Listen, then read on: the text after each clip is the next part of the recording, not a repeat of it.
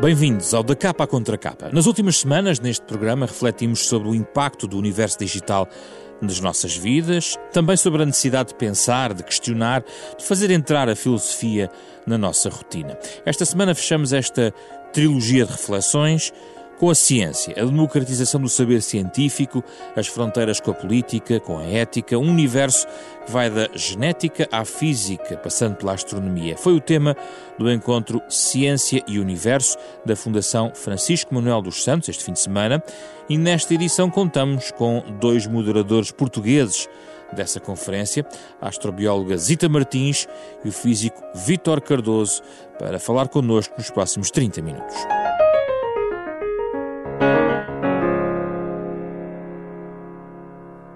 Bem-vindos, Zita Martins e Vitor Cardoso. Vitor junta-se a nós uh, a partir de Skype, está em Amsterdão. Estou certo, Vitor? É, correto. Muito Olá, bem. bom dia a todos. Bom dia. E a Zita é uma, uma repetente no programa, abriu, aliás, a sequência deste ano da capa contra capa num programa sobre o espaço. Já achávamos que o espaço, em janeiro, iria marcar 2019. Foram ambos moderadores uh, do encontro deste fim de semana uh, e Há uma, um dos oradores, uh, Rovelli, que con contou uma história, uh, penso que foi Rovelli, uh, que houve uma apropriação de um slogan que ele costumava deixar aos seus alunos de pensarem pela sua própria cabeça. Uh, mas que agora se calhar já não vai recomendando, tendo em conta aquilo que estes estudantes estão agora rodeados ao nível da informação e a qualidade dessa informação. Vítor, como é que olha para esse alerta nesta pequena história que este orador veio uh, trazer ao encontro? Uh, foi foi uma, um alerta interessante, mas eu acho que a moral, a, a conclusão da história é que nós devemos continuar a dizer aos nossos estudantes que devem pensar pela sua própria cabeça, mas, sobretudo, nós temos a responsabilidade de fazer a ponte com o resto da sociedade e com pessoas que, enquanto pensam pela sua própria cabeça, não estão na posse de todos os dados. E, pronto, eu acho que isto é a parte fundamental. É uh, os académicos, os pensantes, uh, que, que, passam uma vida a refletir sobre um certo assunto, uh, serem capazes de transmitir o método científico, isto é, apoiado em, em factos sólidos, com, com base experimental, e ajudar todos nós raciocinar e a tirar conclusões. Esta é que é a parte importante. É óbvio que todos nós temos que pensar pela nossa cabeça, com o método próprio, com dados uh, sólidos. Zita. É semelhante, obviamente, eu também sou, sou professora no, no Instituto Superior Técnico, tal como, como o Vítor, e o que nós queremos acima de tudo é que os nossos estudantes sejam, sejam independentes, consigam pensar pela cabeça deles.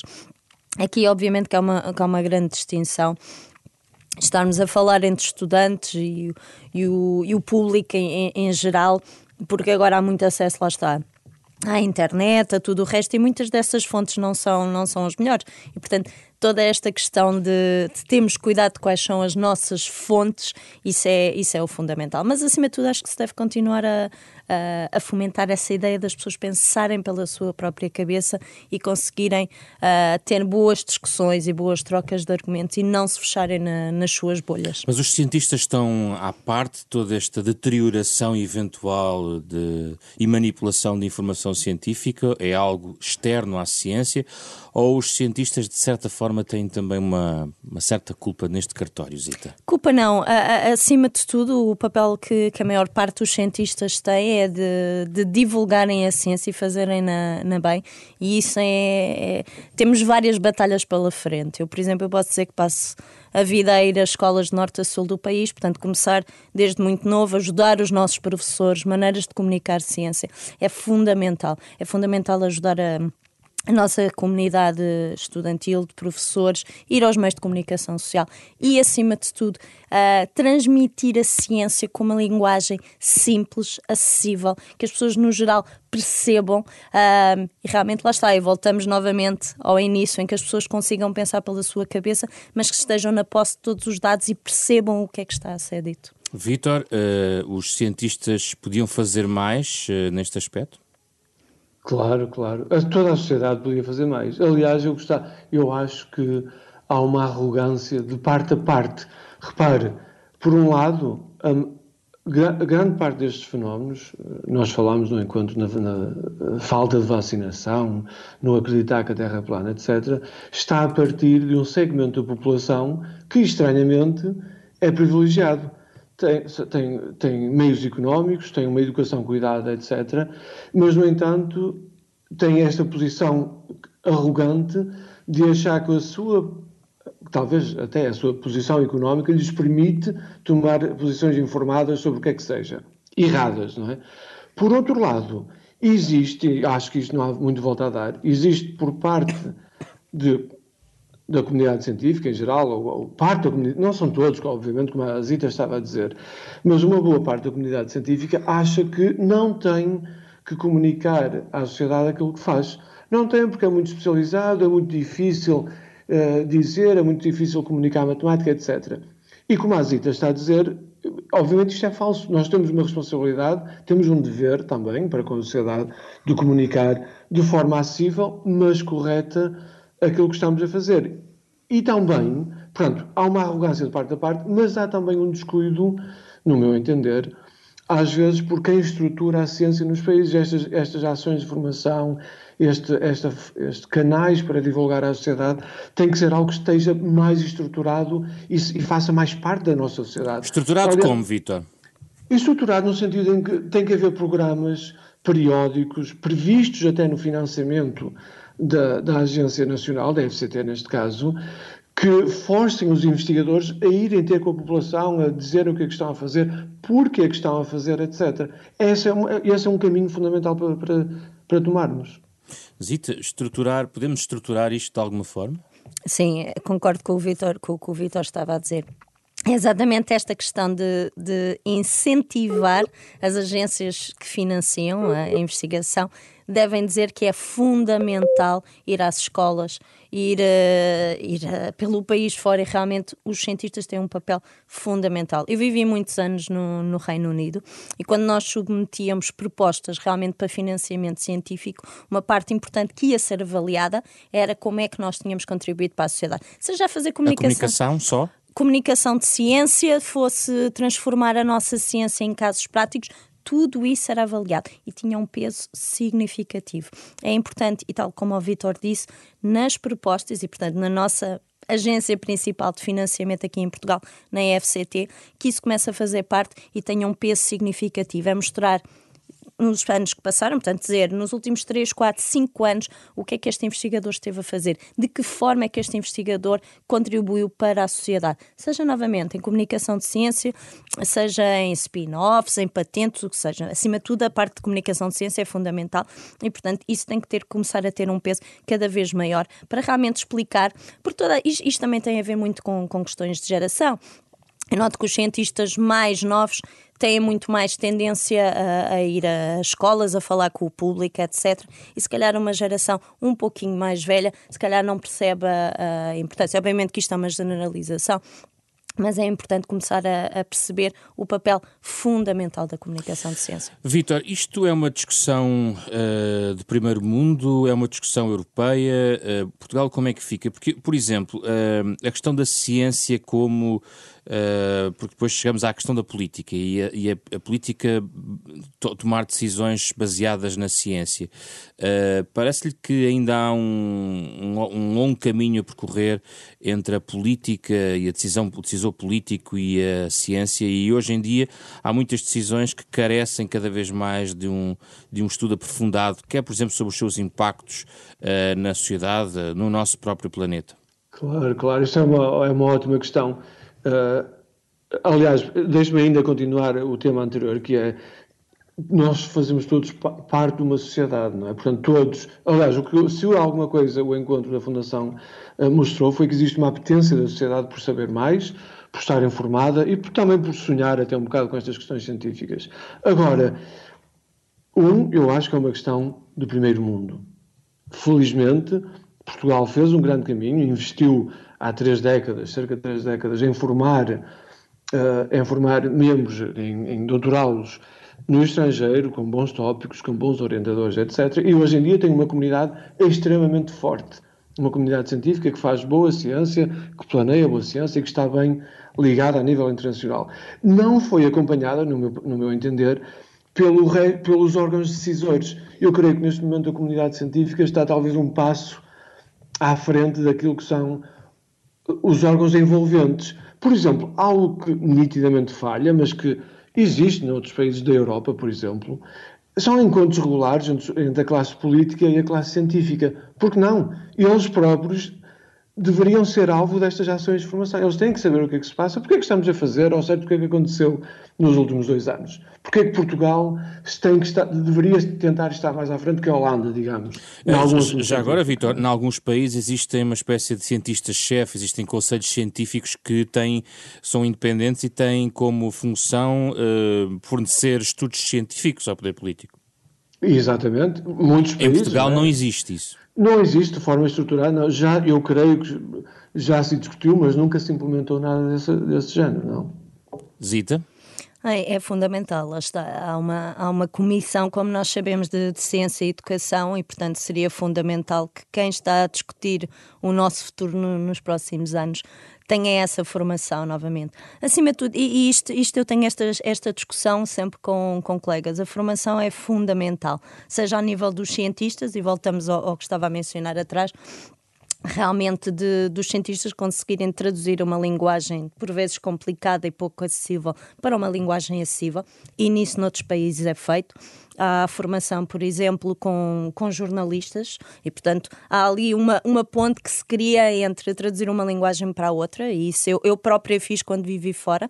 E, por outro lado, obviamente, o poder, eh, a, parte do político uh, que realmente por vezes não estão... Uh, muito uh, suscetíveis e não estão um, não têm tanto conhecimento realmente do que é que, o que é que realmente se faz em ciência e como é que se faz ciência. E portanto todos os problemas que os próprios cientistas uh, passam no dia a dia. E portanto essa mensagem muitas vezes não chega. E portanto não, não, não se percebe por vezes determinadas uh, decisões que são tomadas hum. porque não foram baseadas em estudos científicos. E portanto é necessário como eu digo começar a criar mais pontos e lá está, quem é que vai tomar a iniciativa, mas eu acho isso fundamental, começar-se a tomar a iniciativa seja isso tomado primeiro pelos, pelos cientistas e que comecemos a, a, fazer mais, mais pressão, seja pela, pela Comissão Parlamentar de Ciência e, Educação.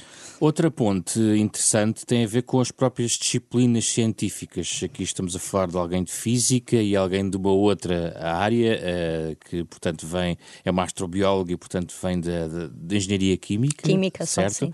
Uh, estas pontes entre as várias uh, disciplinas eh, estão num ponto interessante, de, não diria de perfeição, mas de, de caminho, uh, enfim, desobstruído, ou ainda há muitos obstáculos, Vítor? Uh, bem, ainda há muitos obstáculos, mas há um caminho que tem sido percorrido. Por exemplo, uh, nós no Instituto Superior Técnico estamos neste momento, uh, enquanto falamos, não é, a, a, decidir e a tentar reorganizar toda a estrutura de ensino de forma que pelo menos alunos e docentes tenham muito maior comunicação com outros departamentos, com outras formas de ver, com outras formas de fazer ciência. Agora, há claramente um longo caminho a percorrer em termos de de uma envolvente diária de, de, de, de, investigadores, enquanto investigadores, de terem contacto com outras áreas. Isso é algo que talvez pudesse melhorar, mas o caminho está a ser feito. Eu, eu já agora deixe-me dizer que eu acho que enquanto comunidade científica Portugal tem-na bastante saudável. Ok, portanto não estamos parados, estamos temos realmente muitos uh, muitos obstáculos pela frente, mas são maioritariamente de origem política e burocrática. Eu acho que a comunidade em si, como está inserida numa Europa também saudável cientificamente, está bem e recomenda-se. Zita? Eu trabalhei, eu sou astrobelga, lá está, é uma área muitíssimo interdisciplinar e, portanto, os meus últimos quase 20 anos eu tenho trabalhado com pessoas de química, de física, de geologia, de ciências espaciais, astrónomos, etc. Portanto, eu estou habituada a trabalhar com cientistas de, de, todas as áreas, de nos sabermos ouvir, respeitar e daí surgirem novas ideias e muito mais interessantes. Aliás, enquanto trabalho para uma missão espacial, são, são décadas para preparar uma missão espacial e depois realmente a missão espacial ter sucesso E só por isso realmente temos que saber uh, trabalhar em grupo. Portanto, nesse caso eu estou uh, muitíssimo habituada. Além disso, e tal como o Vitor disse, realmente uh, em Portugal, e eu tenho essa experiência desde que voltei a Portugal há dois anos, eu tenho tido realmente as pessoas a contatarem-me, eu própria também a contatar a comunidade científica, as pessoas têm sido muito abertas a, a, colaborações e pessoas de várias áreas, e isso por acaso tem sido muito interessante ver um, a camada científica, a comunidade científica portuguesa e a abertura e realmente tem, tem sido uma experiência muitíssimo interessante hum. e importante. Agora entramos em alguns tópicos que falaram no, no encontro, em algumas áreas mais particulares e fiquei hesita uh, quando uh, Caroline Perko, que esteve, uh, foi uma das principais oradoras, nos levou para aquela viagem em torno uh, dos uh, próximos uh, astros a explorar, encontrei ali algo que me colocou os pés de novo na terra, na verdade, não tanto em terra, mas mais em mar. Porque o que estamos a procurar noutros planetas está muito ligado à água e está muito ligado a, a oceanos o que me coloca a questão de o que é que nós, se nós não deveríamos aprender um pouco mais também sobre os nossos próprios oceanos no nosso planeta e que nos poderá ajudar quando explorarmos os planetas dos outros. Exatamente por ser a astrobiologia, por ser uma ciência interdisciplinar, é que faz todo o sentido estudar os oceanos aqui em Portugal para compreendermos de melhor forma o que vamos encontrar fora. Portanto, toda esta questão de, das agências espaciais e dos planos a 10 anos ou a 15 anos, realmente os, os locais no nosso sistema solar onde nós uh, pensamos neste momento que haja potencialmente formas de vida são as luas geladas de Júpiter e de Saturno, que tem uma camada de gelo por fora, mas nós sabemos, agora temos cada vez mais dados e mais provas, que tem um oceano por baixo dessa camada de gelo. E potencialmente podem ter formas de vida. Não temos a certeza absoluta, mas as agências estão a apostar todas as uhum. fichas nisso. E, portanto, um estudo dos nossos oceanos aqui na Terra é fundamental. É fundamental uh, perceber como é que a vida surgiu aqui na Terra, se foi realmente no fundo dos oceanos ou não, isso há várias teorias. E nesse, nesse aspecto, Portugal tem um papel fundamental. Como nós sabemos, os oceanos é uma parte fundamental. Podem não ter meios para. Isso é outra história, não mas é? realmente temos cientistas muito bons, muito bons mesmo, que fazem esse tipo de, de estudos e, portanto, novamente, portas que se abrem em termos de, de O que a está a dizer é que se, o que nós, por exemplo, explorarmos de uma maneira, vamos avançar agora aqui uns anos e perceber uhum. que nós temos os meios todos. O que nós explorarmos no nosso mar que agora se estende, não é, no nosso no oceano, é uh, decisivo e importante para a exploração espacial? Sim, sem sombra de dúvidas. Uh, toda esta questão, por exemplo, ao largo do, por exemplo, dos Açores, não é o único local, por exemplo, ao largo dos Açores, uh, estudar fórmulas hidrotermais, uh, perceber que formas de vida é que existem ali, como é que nós podemos desenvolver detectores realmente para detectar essas formas de vida e depois, obviamente, adaptar, porque uma missão aqui no fundo dos oceanos, na Terra, é completamente diferente. Temos uma missão espacial a um sítio tão longínquo como essas luas geladas, por exemplo, a Lua Europa e a Lua Encélado, mas realmente toda a tecnologia, todo o conhecimento que nós podemos adquirir aqui na Terra é fundamental para aplicar dali a uns anos. E, portanto, lá está. Portugal tem cartas a dar, uh, tem capacidade e, portanto, há que apostar a 100% nisso. Vítor, como é que isto funciona na física? Uh, como assim? Uh, Pergunto-lhe o que é que nós aqui embaixo poderemos fazer por aquilo que procuramos lá em cima. Ah, isso é uma ótima questão. Podemos fazer tudo aquilo que estamos a fazer. Uh, isto é, uh, construir e enviar uma série de sondas que nos permitam estudar cada vez com maior precisão um, o que se passa no cosmos. Dou-lhe um exemplo que a Europa tem estado extremamente empenhada, que é uma missão que são três satélites que vão voar atrás da, da, Terra, separadas, cada satélite separado por um milhão de quilómetros. Esta, esta missão chama-se ALISA. É uma, basicamente, cada satélite vai disparar um laser uh, de um para o outro, à espera de ver pequenas modificações induzidas por ondas gravitacionais. Mas a ideia, basicamente, é construir um aparelho extremamente preciso que veja até ao início do universo e consiga ver o conteúdo quase total do universo em buracos negros, em estrelas de neutrões e em ondas gravitacionais que, vierem, que vieram do Big Bang. Mas isto é apenas um exemplo. Acho que a humanidade começou há já quatro décadas, ou cerca de quatro décadas, a construir aparelhos que nos permitam estudar todo o universo que está para lá da, da, da Terra. Portanto, isto, temos estado a fazer um bom trabalho, tem sido uma aposta imensamente forte da Europa e acho que não há, há pouco a dizer. Eu gostaria de ver Portugal um bocado mais envolvido, mais uma vez, de uma forma mais estruturada, mas temos feito o caminho. Hum. Mas os, existem, quer dizer, eh, essa estruturação uh, parte também de muita colaboração que tem existido e foi acelerada ao longo dos últimos anos com redes internacionais. Quer dizer, claro, claro, isso é uma, claro, aliás, isso é, uma, isso é uma ótima questão, porque isto mostra que, felizmente, o tecido científico às vezes é imune a, pequenos, a pequenas convulsões políticas, precisamente por isso.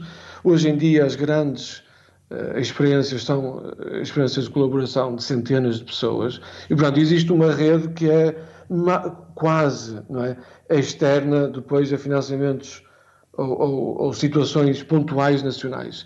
E a comunidade portuguesa, uh, toda ela, está uh, fortemente associada à comunidade europeia, americana, canadiana, etc. E essa, essas ligações foram-se fazendo, mas uma, uma questão é estar associado cientificamente a missões, outra questão é liderar a missão porque uh, pensou, construiu a primeiro, tem financiamento que está a dar para a construção da missão. São duas questões separadas, ambas são importantes. Nós estamos bem, no meu entender, a nível científico, no sentido de estarmos neste tecido científico, não estamos tão bem no sentido de liderar missões. Hum.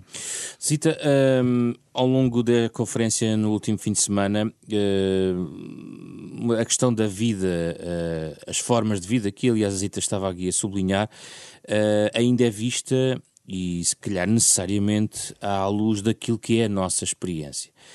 Uh, é preciso depois darem um salto uh, quântico para outra realidade, ou seja, vamos, estamos condenados a, a formatar esse pensamento de vida uh, à luz daquilo que nós entendemos como vida terrestre humana? Sim, em termos de, de tecnologia, quando desenvolvemos uma missão espacial, a, tecnologia está sempre dependente do que nós queremos procurar. Portanto, quando quando se escreve uma proposta para e submete-se a uma agência espacial, seja a ESA, seja a NASA, seja qual seja, nós temos de dizer qual é o objetivo científico, mas a maior parte da proposta, e são centenas de páginas que são necessárias submeter, a maior parte é sobre os instrumentos que potencialmente podem ser desenvolvidos e que vão ser levados nessa missão espacial.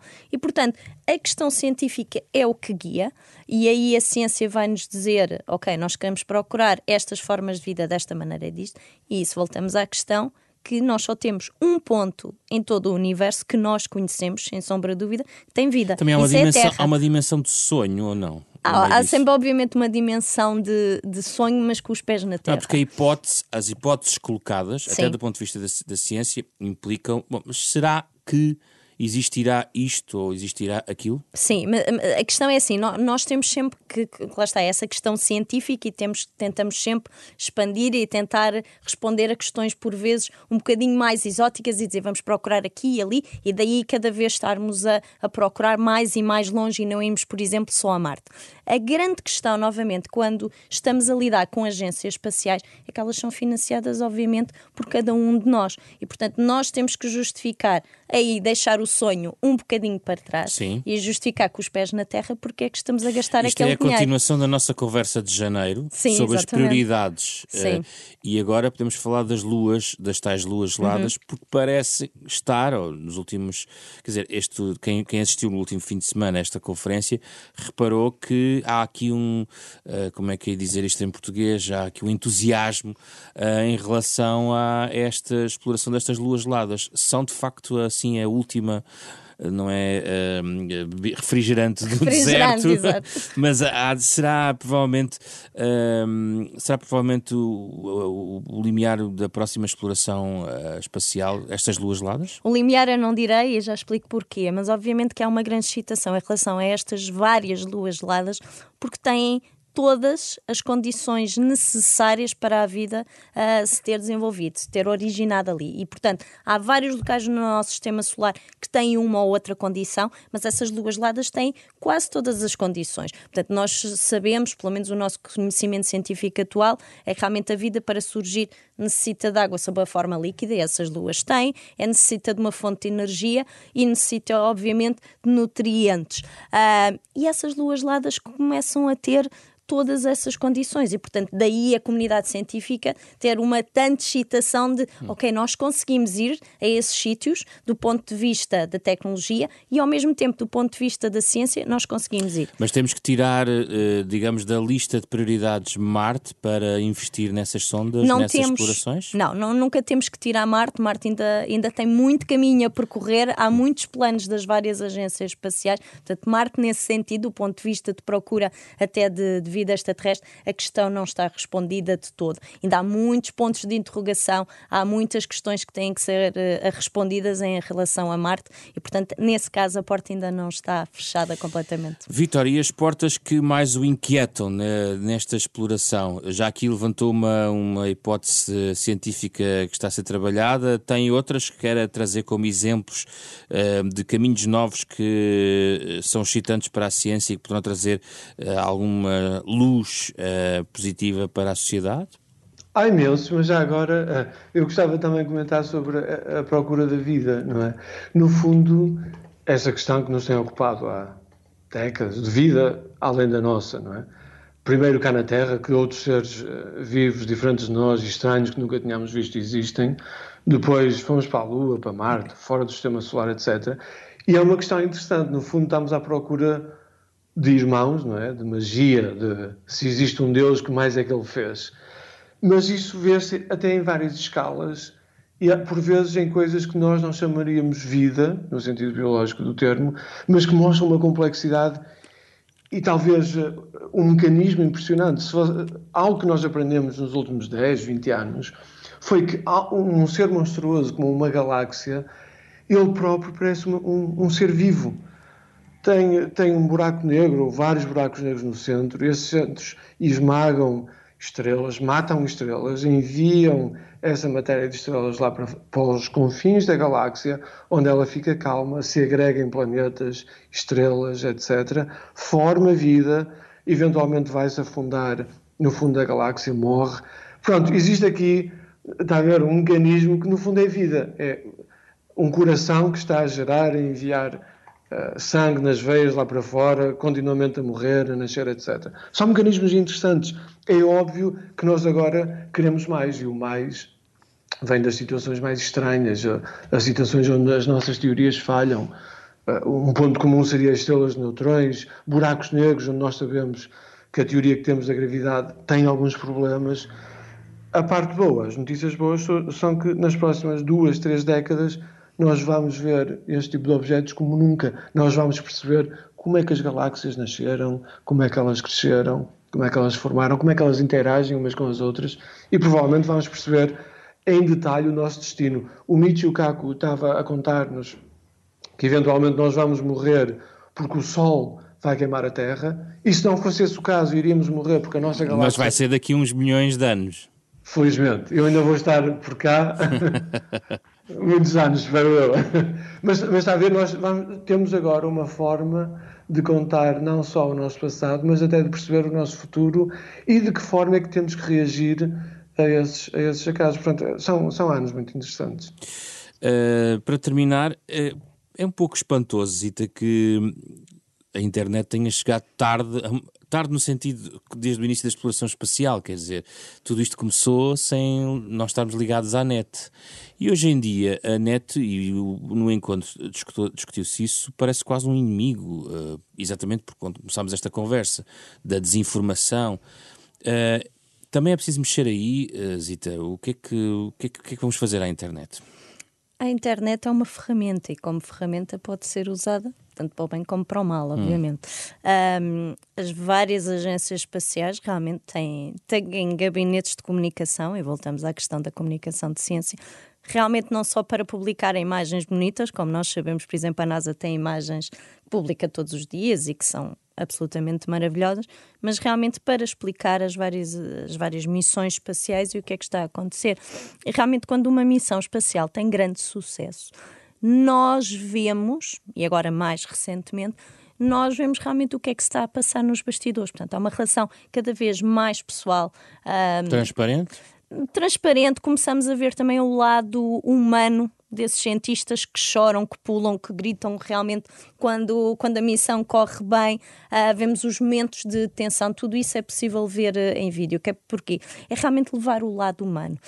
Um, e daí ser tão importante esta ferramenta da, da internet e dos meios uh, de comunicação social, e seja o Instagram, o Twitter, o Facebook, etc é necessário usar essas ferramentas, mas nunca perdendo o lado pessoal. Quando se começa a, a, a começar a falar com uma linguagem muito complexa e o lado humano, os, dos sentimentos se perde, as pessoas perdem o interesse. E, portanto, é fundamental esse lado e saber usar estas ferramentas de forma correta. É decisivo correta. fazer ciência hoje em dia. A internet é decisiva. É decisivo, o contacto, é nas redes. É? Novamente, acho, acho que em Portugal isso é algo que ainda tem que crescer. Uh, por exemplo, o Twitter. O Twitter é muitíssimo usado lá fora, não, hum. em vários países como uma ferramenta em que os jornalistas e os meios de comunicação social usam para comunicar e para contatar os Mas cientistas. voltamos à questão da veracidade da informação nas temos redes sociais. Que, temos que ter boas fontes, obviamente, e nós, em princípio, iremos continuar a confiar em meios de comunicação social, ler os, as várias fontes. Se temos jornais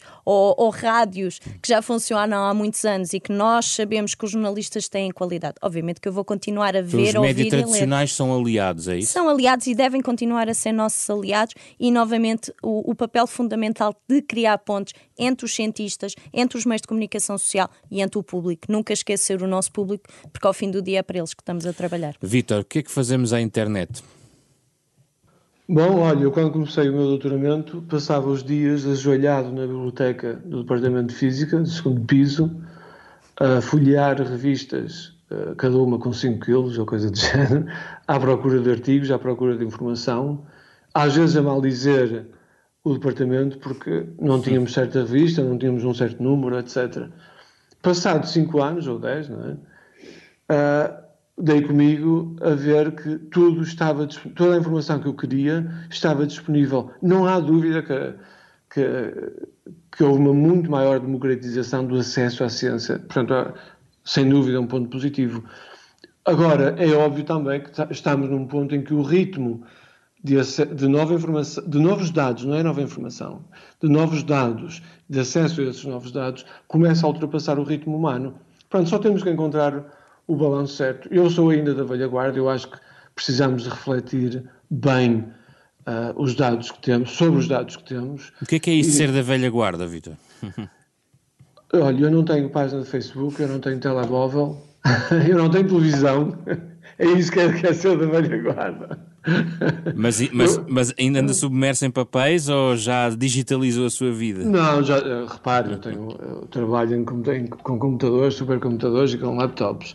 Uh, mas mas uh, o intelecto humano precisa de tempo para amadurecer, para refletir sobre a, sobre a informação e tem mostrado, nós temos uma máquina cá em cima dos ombros, que tem mostrado que é uma máquina ótima, que ainda não foi batida por nada mas precisa do seu tempo. E é, é, é isto que eu chamo de ser da velha guarda. Eu gosto que a minha máquina tenha o, o, seu tempo para si. Se não fosse internet, não conseguia entrar neste programa através de É Skype. verdade, é verdade. Vamos eh, terminar o nosso programa. Pedimos sempre algumas sugestões aos nossos convidados, quem quer saber mais sobre estes temas. Eh, às vezes remetemos para livros, às vezes para sites. Zita, o que é que está no seu cardápio? No meu cardápio está um filme um, em que a Caroline Porco uh, foi a consultora científica desse filme e é o meu filme favorito e a razão porque eu sou astrobióloga. O filme é O Contacto. Vitor. Olha, eu tenho uma lista de livros e de websites disponível na página do meu grupo, mas sem dúvida o, o livro intemporal que me marcou e há de ser sempre a coisa preferida da minha vida é um livro sobre a vida do grande Richard Feynman. O livro chama-se Está a Brincar, Sr. Feynman. É o melhor livro que alguma vez você pode ler. Isso é entusiasmante ouvir isso, Vitor. Obrigado, Vitor Cardoso, Zita Martins, obrigado pela vossa presença no Da Capa à Contra Capa, parceria da Renascença com a Fundação Francisco Manuel dos Santos, hoje sobre ciência. Ouviu esta manhã, às nove e meia da manhã, mas pode voltar a ouvir através eh, do mundo digital, nas habituais plataformas de podcast. Este programa que tem genérico original de Mário Lajinha, esta semana com Rui Glória, André Peralta, Ana Marta Domingos e José Pedro Frazão. Regressamos na próxima semana com outro debate.